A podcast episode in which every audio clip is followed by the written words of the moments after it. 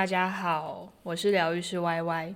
好久不见，很久没有更新了。虽然我的手机里面常常都有很多的素材，就是我随时有灵感我会把它录下来，可是不知道为什么一直好像没有到那个时机去把这些有趣零散的素材把它剪出来分享给大家。最近大家应该有感受到，整个一月跨二月的能量是非常的混乱、刺激，而且有点难以解释的。忽高忽低，忽慢忽快，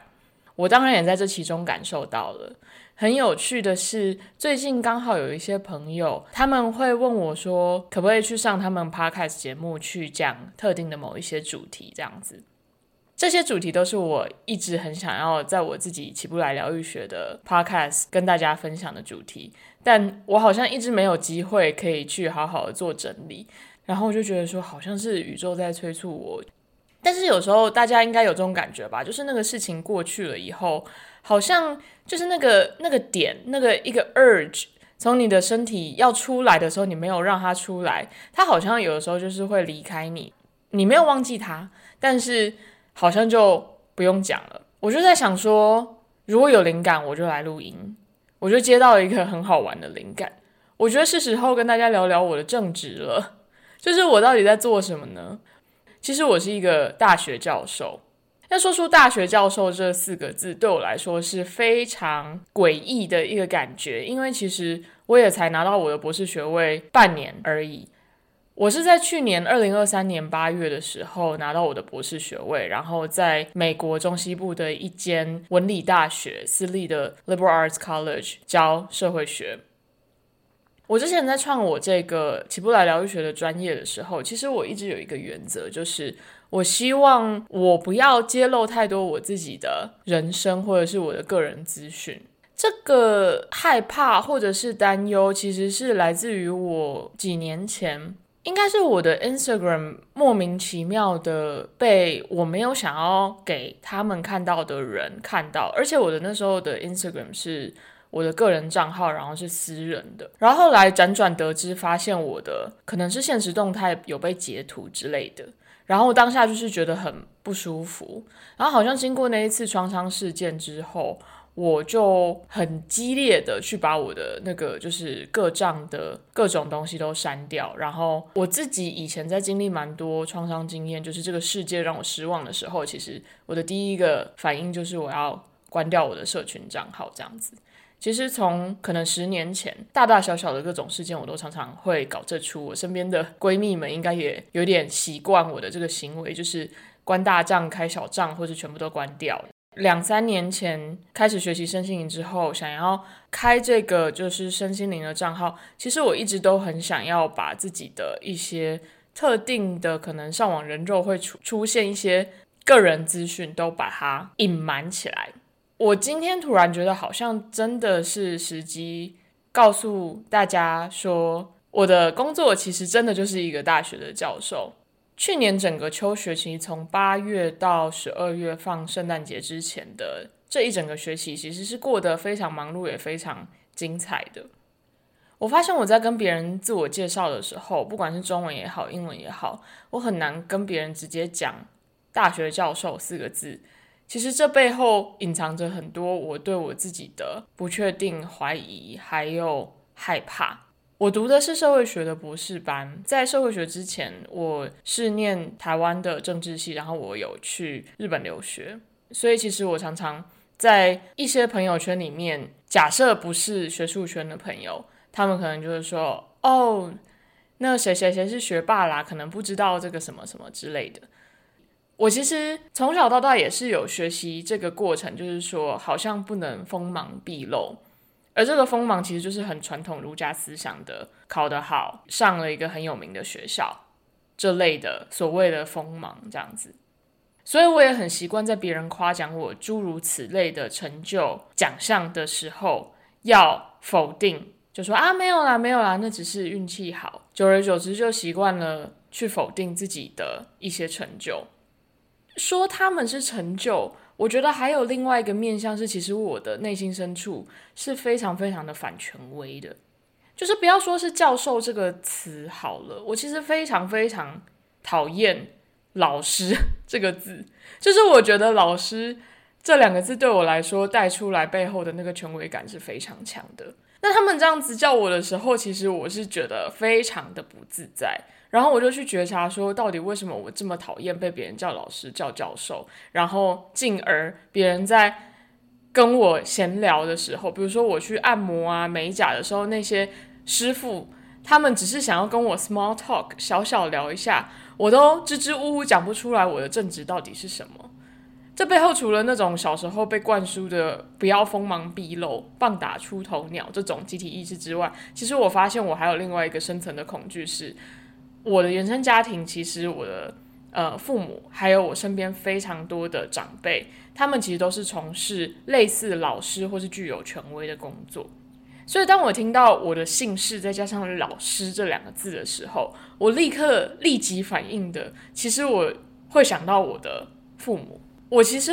非常的排斥，在我长大以后，还是必须被大家发现，其实我是来自于一个呃相对幸运，然后比较具有特权的阶级还有背景的一个家庭。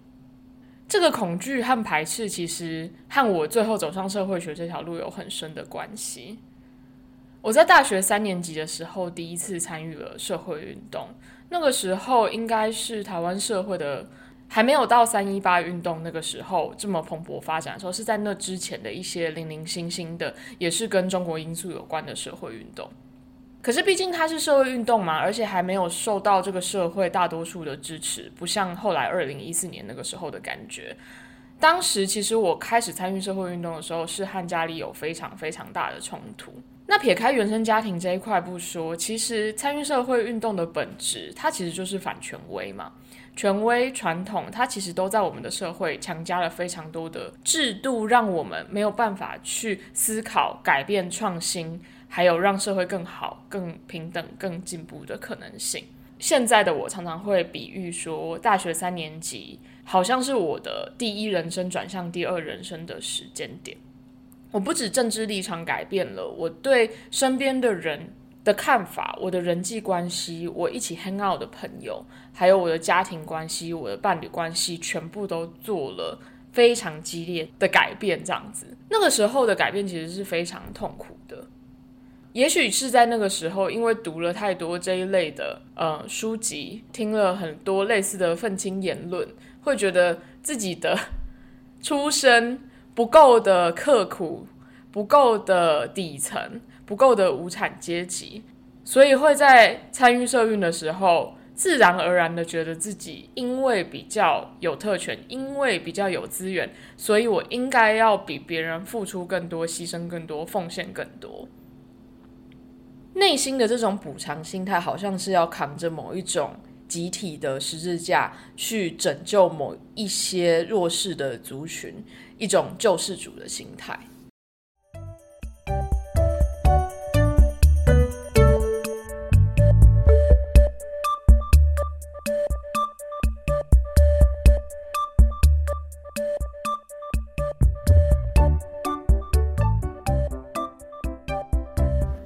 快转到现在，二零二四年，现在已经变成大学教授的我，当时是因为。社会运动而对社会学产生了极大的兴趣。这过程之中，我当然在博士班也经历了很多的难关。我要从博士生转变为博士候选人的过程中，资格考有两科资格考，一科叫做政治社会学，一科叫做文化社会学。我考政治社会学的时候，我是只过了三分之二。我三题申论题里面，我的其中一题是必须要重写重交。所以我的政治社会学算是低空飞过。第二科文化社会学改考卷的老师是我的指导老师。这次文化社会学就没有像政治社会学那么幸运，我的文化社会学直接整个被当掉，三题全部都不合格。刚刚说我从小到大其实都是还蛮会读书的一个人，然后在考试的结果上而言，也是一个还蛮幸运获得一些 credentials 的人。这个资格考被当掉，而且是从博士生转到博士候选人，真的让我深深的、深深的怀疑我自己的能力以及我选择这条路的正确性。当时有很多很多的困境，让我感受到，天哪！我虽然拿了奖学金来到美国读这个博士班，可是我根本就不知道自己几两重。那个时候遇到这个自由考被当掉的事件，我第一个反应就是我要换老师。这个指导老师他如果会在一个我做尽所有努力，而且也听他的所有指示指引，甚至是命令，全部都 follow 到极致之后，他还是要把我当掉的话。那我不要他了。在那个当下，其实我是非常清楚，我还是想要拿到这个学位的。回头想起来，其实我那时候可能没有想太多，说我到底念博士班是为了什么。我好像只有一种感觉，就是如果很多人都可以做到的话，为什么我不做？这种底层逻辑，其实在我的人生中一直反复的出现。因为如果不是因为这样子想的话，我根本就不会觉得我应该要念书啊。我从小到大那么会念书，其实除了对我也许可能比别人更会背东西、死记一些东西，但是呢，我的底层就是，如果那么多人都可以做到的话，那我怎么可能可以不不做到？我觉得我好像没有一个选择去说我不做到这件事情，不是做不到，是不做到这件事。既然有人做得到，那我就要做到。很奇怪的底层逻辑，这样子。回到那个资格考被当的那个事件，因为他基本上这个被当对你来说是从博士生晋升到博士候选人，觉得你可以独立做研究，从修课到嗯，你可以提出自己的研究兴趣、研究计划，然后开始的真正的独立做研究的一个关卡。就是我非常非常喜欢那些主题，而且我自认博士班的前三年都是非常认真的在读，还有参与田野工作笔记。我付出了非常非常多的努力，合理的、不合理的，我全部都照指导老师去做了。好，那现在假设我真的被当了，当下我可以为自己做的一件事就是我要换老师。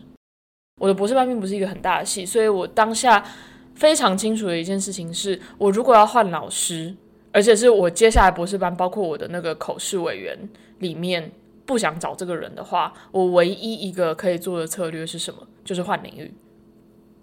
换领域这件事情对我来说有极大的挑战，因为就像我说的，要申请到这个学校，然后念社会学，其实是和我的人生、我的国家认同整个绑定起来的。我过去在台湾、在日本参与社会运动的这些过程，很痛苦的觉醒的经历，其实最后都投注在我对这个学科的爱、学科的热情上面。所以当时要换领域，其实我是觉得很可怕的，因为我如果不做我以前擅长做的那些东西，我其实真的不知道我还可以做什么。当时我当然回头去找我台湾的一些老师去聊一聊，然后去想办法说，在专业的语言上面，我到底有没有办法完全绕过我不喜欢你这个人，所以我要把你换掉，绕过这样子的论述，然后去要求说。因为我转变兴趣了，我想做别的题目，你不适合当我的老师，所以去把你换掉。这对我来说是一个极大的挑战，而且那个时候我的老师他是一位就是非常在我这个领域里面非常有名的一个就是大佬，而且他是白人男性 native speaker，所以这个过程其实对我来说非常的困难。过程中我也获得非常多专业领域心理咨商师的帮助。跳到现在来看，我后来当然是成功的换了一个老师，然后那个老师他的教学风格完全跟我前面这一位前指导老师完全的相反。我后来的指导老师，也就是我博士班最后写完博士论文的这个老师呢，他是一个非常鼓励型的老师，他有时候鼓励我，鼓励到我都不知道他到底是看到我什么的好，才有办法讲出这样子的话。他每次看完我写的东西，其实说实在话，我并不觉得。比如说，四年前的我写的东西跟现在的我写的东西到底差别在哪里？可是我的这个老师，后来的这个新老师，他常常会在我的想法还没完全成型的时候，就看到里面的价值。大家可以说我其实是非常非常幸运的，我也非常感恩能够遇到这样子的一个老师。可是其实那个时候我换到这个老师的时候，他根本还没有升副教授，他在我们的系上其实是基本上还没有一个制度化的地位在那边。在美国，如果你还没有升副教授的话，基本上万一你的这个升等考试没有过的话，你是可以被 fire 掉的。也就是说，我当时决定要找这位老师当我的新指导老师的时候，其实我还是有冒一些制度上的风险，就是我还不知道这个老师他在系上对我很喜欢他，然后我跟他很合，没有错。但是我的确是冒了一个风险，是我的确在找一个没有任何潜力、没有任何。事前能够调查出来的名声的一个指导老师，但是我那时候非常清楚，我就是要和这样子的人一起工作，因为我知道我从博一的时候开始，我身边的同学都跟我说：“哎，你跟这个老师好像哦，你要不要换找他？”可是我那时候就觉得很害怕，如果我离开了业界大佬去找一个新老师，我我不知道我未来会走向哪里。到博士班第六年的时候。我的这个新老师，他看到了一个职缺，是做中国研究的，然后他就把这个非常有名学校的这个中国研究的职缺贴给我，然后跟我说：“哎，我觉得你可以试试看。”我那时候第一个反应心想：我又不做中国研究，而且我不是中国人，而且我才不想要之后做中国研究的工作嘞。然后。这是第一个反应，第二个反应就是这个某某大学也太有名了吧！这个大学根本就是我以前就是在台湾的时候最最最内心向往的那一所大学，我怎么可能会被他们选中？老师，你立修喊嘛，就是你不要在那边开玩笑。我的这个新老师他其实也之前在这个很棒的大学工作过，当过博士后研究员这样子，可是他把这个机会讲的，他把我说服了，你知道吗？就是我。我根本就不可能相信我有资格去申请的一个工作。他在短短的五天之内跟我 meeting 了两次吧，说服我去申请这个工作。而且他就说我会帮你写信，而且我会写的非常好。他还把我之前申请另外一个奖学金，成功获得一个很棒的奖学金的那个推荐信，他把他过去写过的推荐信寄给我看。当我在读他的推荐信的时候，我真的是觉得。他是不是通灵了另外一个别人？就是当下的我根本完全没有办法接受我老师眼中的我是我自己，因为我在前一段指导关系里面实在是情绪上受虐的太严重了。我当时是我即便每一天哦，各位不是每周哦，是每一天我都会花二十分钟跟前指导老师 meeting，然后每一天他跟我讲的只是我当天就会立刻全部做完，然后隔天拿去给他看。然后在以前的情况是，假设我今天跟他 meeting，明天做好了拿给他看，他明天会忘记他前一天讲的话。我以前是在这样子的一个指导关系，不断的遭受否定，不断的要修改我所有的东西，然后我最后的那个硕士论文，甚至他那个大纲是他现场打给我看，不是我自己写出来的。所以后来在遇到这个完全不只是不受虐哦，我真的是花了非常多的时间去了解到说。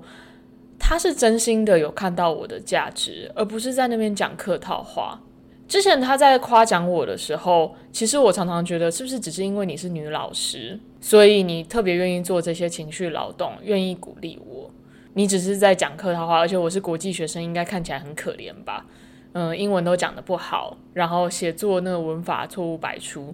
你如果不这样好好夸奖我的话，好像很没道德。所以你只是在帮我做情绪劳动而已吧？我以前真的是这样想的，结果我那时候看到他寄给我他以前写过的推荐信，我发现他真的非常非常仔细的想要去了解我的人生。他这辈子可能真的没有遇过一个来自台湾的人，当然也没有去过台湾，可能也没有理解过台湾的历史。可是我整个博士论文就是在写台湾的历史，他非常非常的愿意去理解我的过往，我的我的爱，我对社会学的。感动以及灵感，那个时候在在我完全没有准准备好，甚至博士论文就是八字没有一撇，我是 literally 八字没有一撇，就是我连那个第一章就是 introduction 都还没写的情况之下，他就叫我去找工作这样子，然后还是一个就是对我来说完全不可能的工作，可是我就被他说服啦。回到我刚刚说，我其实从小到大是很爱读书又很会读书，然后很听老师话的一个人。既然这个老师比我还要相信我自己，那我就会无条件的去相信他，maybe 他说的是真的。而且我那时候也有一个很功利主义的想法是，如果你现在要帮我写推荐信，我就会获得一张推荐信。那我会的获得一张推荐信的话，那我当然要好好利用它。我如果不好好利用它的话，那不是浪费吗？因为你写完第一封，你之后就一定会再继续帮我写嘛。所以我那时候就是硬着头皮想说，好吧，虽然我连博士论文第一章都还没写好，那我我我就还是写写看我的这个就是求职文件好了，research statement、teaching statement，还有就是整个 cover letter 的那个，把我自己的研究推销给美国的观众。哇塞，这真的是很大的挑战，尤其是我的博士论文在社会学的领域里面已经是小众，我做艺术社会学。我做历史社会学已经很小众了，何况我要写台湾历史，就是到底到底要怎么找到工作，我真的是用我的头脑想，真的是想都想不到这样子。好，所以那个时候我就在两个礼拜内赶出了这些求职文件，那个时候也差点把自己的身体搞坏，其实还蛮可怕，很激烈的一个变动的时期。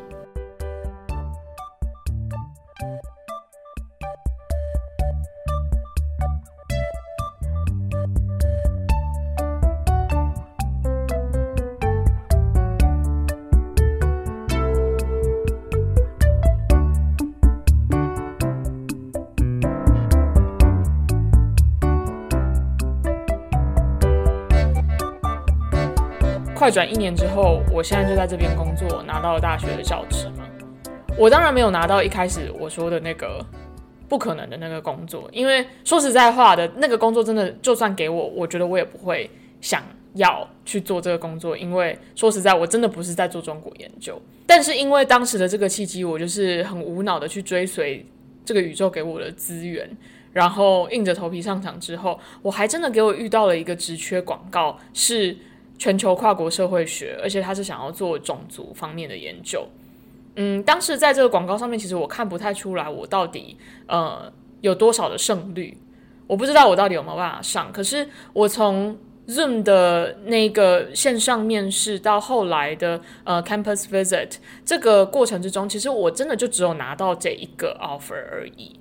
所以我后来就从美国的东岸搬到了中西部，然后在这个私立的文理大学，就是 liberal arts 的这个大学当社会系的教授。那我教的内容其实很好玩，就是因为他们真的很希望有外国人来教全球的视角，因为他们都很就是 focus 在美国，所以变成是我现在在这个大学教的所有的东西，基本上除了我以外，没有其他人能教。这件事情跟我以前在念博士班的那个经验真的是哦相差十万八千里。我以前在博士班的时候，我常常觉得我的东西要么是没人看，要么就是一定会被取代，要么就是就算有人看了，我也写的很烂，就是跟所有跟我写差不多的主题的人类里面，我是最烂的。以前是这种感觉。可是因为我现在的这一所大学，它其实是非常呃小班制，师生比是非常高，就是一个老师要雇的学生。非常的少，所以平均一个学生能够获得的老师的关照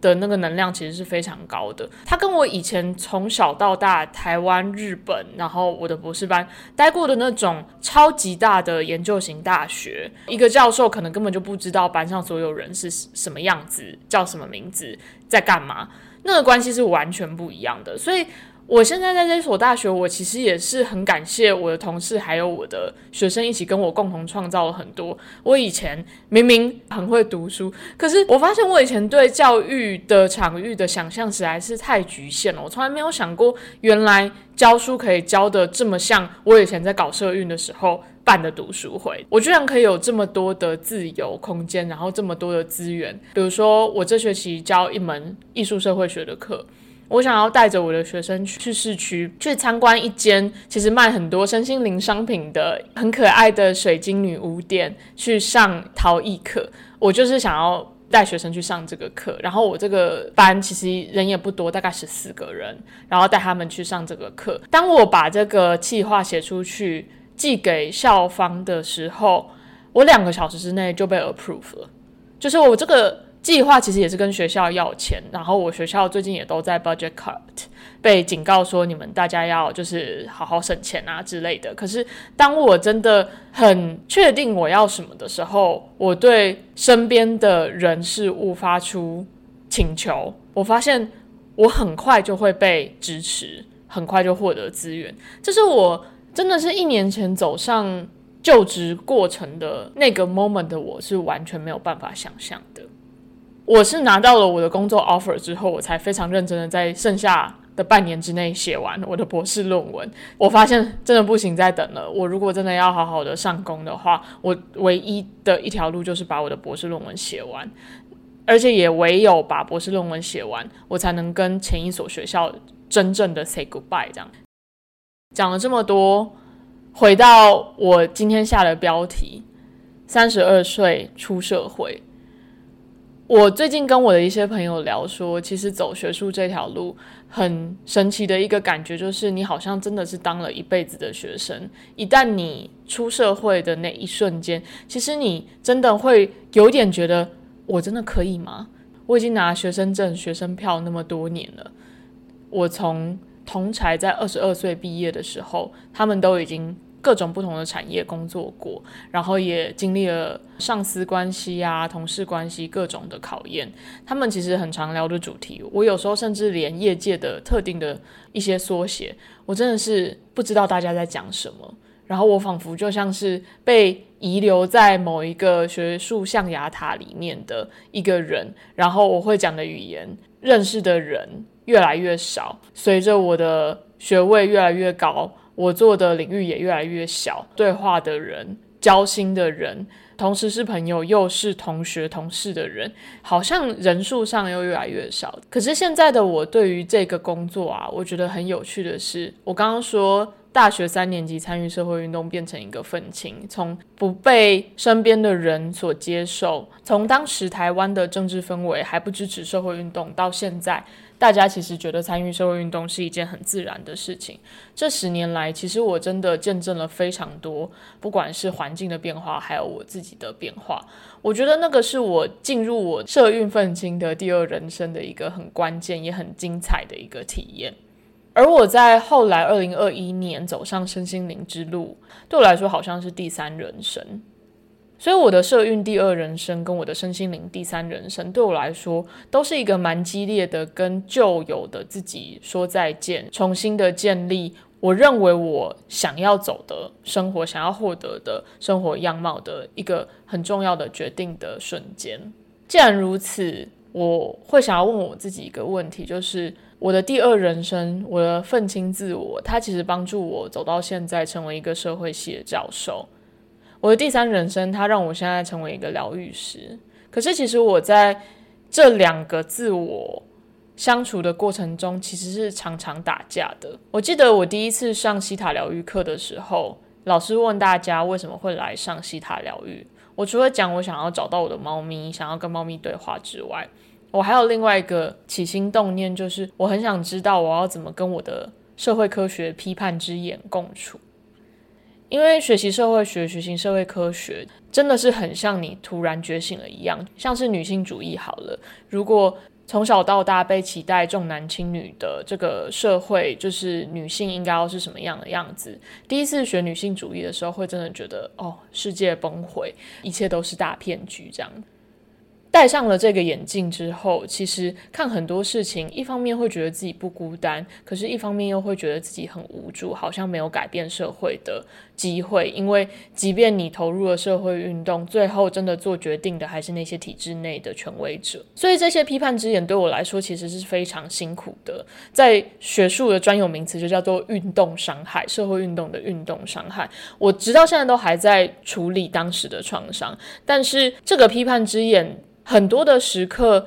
给我的伤害比给我的帮助还要大的时候，其实。那个身心灵的疗愈师的自我，其实就会进来，好好的去陪伴我，好好的去告诉我说，其实你现在就算很批判，或是你现在很不想批判，完全不想管现在世界上发生了什么战争，一点关系都没有。虽然现在我还没有办法很清楚的命名，用一些后设的角度去思考说，哦，其实一个社会学家跟一个疗愈师，他是可以完全合一的。具体来说，到底是要怎么讲，我不知道。但是我很确定，我已经在做了。我之前听一个 podcast 说，其实社会学跟身心灵一个很重要的共通点，一个很特别的共通点，就是都是对世界充满了爱。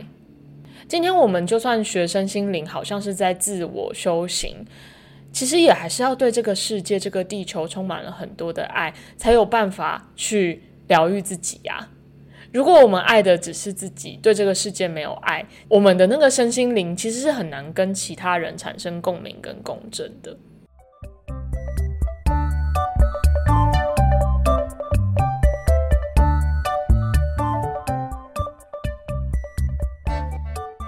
今天的集数录的比较长，我就先停在这边，有机会再来跟大家聊聊社会学和身心灵的一些火花。这一集也好好的自我介绍了一下我的有零薪水的正职，我在大学当社会系教授，之后就很期待再跟大家多多交流喽。OK，拜拜。